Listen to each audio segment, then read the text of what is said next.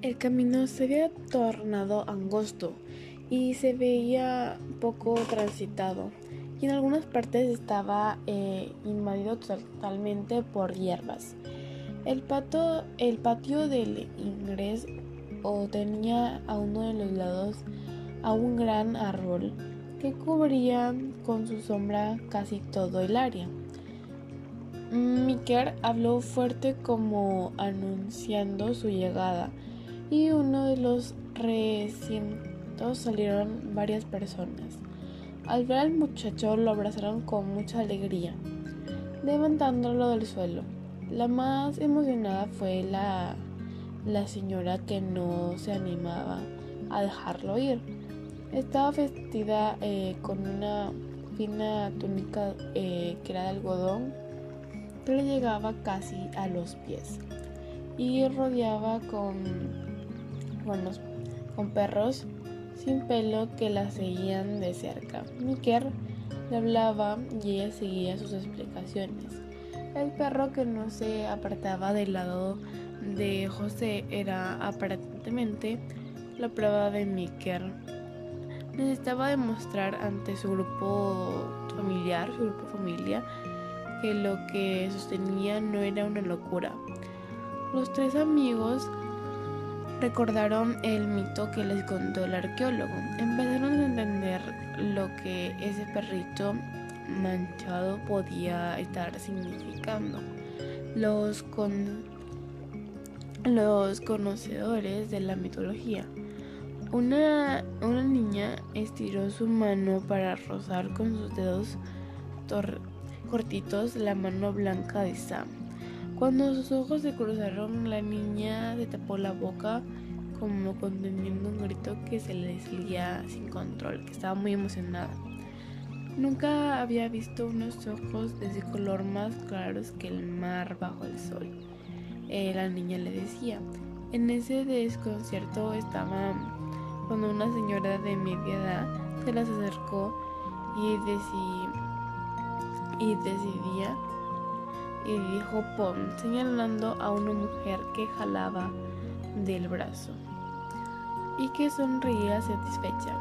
Sam, harta de no entender, agarró una piedra ante el horror de, de sus amigos que pensaron que había enloquecido y preguntó Pong las dos señoras se rieron de buena gana, apuraron a desenredar la, confusión pronunciando despacio las dos palabras Pong, señalando a la mujer Pong, indicando la piedra. Entonces Katy dijo, Pong debe ser su nombre o algún tipo de, de pariente, pero no, no recuerdo haber visto esa palabra. Sam le respondió, yo tampoco, lo que sabemos que Pong es piedra, según las informaciones que le dieron los profesores en la ciudad Moche. en la ciudad Moche se celebran en diferentes épocas del año grandes fiestas que tenían significado, un significado religioso. Los seres representados eran dioses y personajes míticos. Estos señores se atareaban con lujosas ropas y vestimentas. Unos cojines que eran diseñados con unas figuras encalanadas en tonos granates que contrataban eh, con un fondo que con, un fondo amarillo con una color amarillo ocre se podía ver una gran caja de paja y se veían unos instrumentos puntiagudos y mucho algodón recién hilado. Cuatro mujeres mayores se encontraban trabajando, unas mantas gruesas como alfombras, eran tipo alfombra, con diseños complicados. Eran muy difíciles los diseños que estaban en la alfombra. Unos rombos granates escalonados enmarcaban a un personaje de perfil que tenía cuatro tocado en la cabeza. En cada mano una especie de instrumento para labrar la tierra. Lo, increíble que cada vez que, que aparecía este personaje, los detalles de su tocado, sus orejas, su camisa, hasta su propia piel, mostraba colores diferentes. Las mujeres trabajaban de memoria y lo hacían con una rapidez que era impresionante. Parecían arañas cada una haciendo su tela. Sam se paró a buscar su botella de agua. Estaba casi ya vacía. Tomó un trago corto desde que llegó a Perú. Nunca había tomado agua que no estuviera embotellada. O sea, no había tomado otra agua que no haya sido esa. El problema era que donde se encontraban no habían botellas. Y tengo hambre, dijo José sin pararse. El silencio los envolvió nuevamente, cerrando los ojos con la esperanza, con la esperanza de que al cerrar sus ojos, eh, todo lo que estaba a su alrededor desapareciera. Cuando sus tripas empezaron a sonar, eh, Michael, acompañado por una joven que traía una de, una vasija de barro, la joven depositó los dos recipientes en el suelo y sin decir nada desapareció. Mike eh, sacó un poco del guisado y empezó a, comer con un hambre que parecía de siglos, no había comido hace mucho tiempo. Eh, Sam eh, en un inicio miraba con temor la, pero vio la sonrisa de satisfacción de sus amigos, se llevó a la boca una porción del, del preparado. Después que el jugo derramó por su boca, sus ojos claros se llenaron de lágrimas y su cara se le puso roja como un rocoto serrano estaba muy roja. El silencio se imponía hasta el viento. Parecía haberse detenido. Los tres amigos eh, imitaron a Miker en, su actitud, como su actitud, respeto y, y actitud. En un lado se encontraban unos pájaros, un pez globo más allá y más allá había mariposas. Todos los dibujos eran eh, estilizados donde se encontraba José. Se halla el dibujo de una araña rodeada por, por signos escalonados.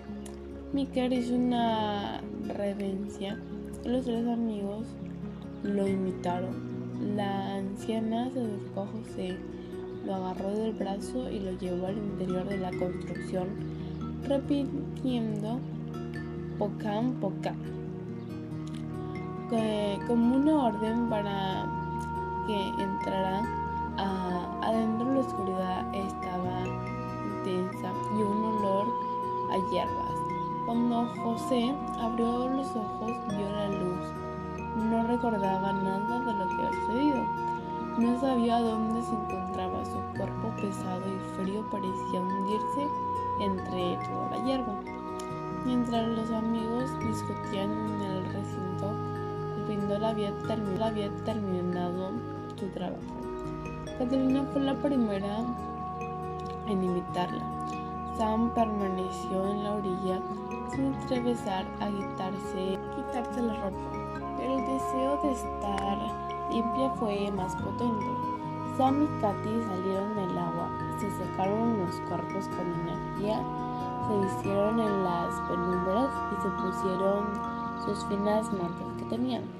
Mientras esperaban para Katy, eh, le dijo José, mira lo que me... Mira lo que me, me dio mujer. Le enseñó su guayetullo rojo, pobre incauto lo has flechado con malas artes. Nota que no has visto el Sam que causó alboroto entre las mujeres. Esas sí son malas artes, añadió Katy por lo chiquito, dijo. Idiota, replicó Sam, eh, golpeando, eh, Sam golpeando mi brazo.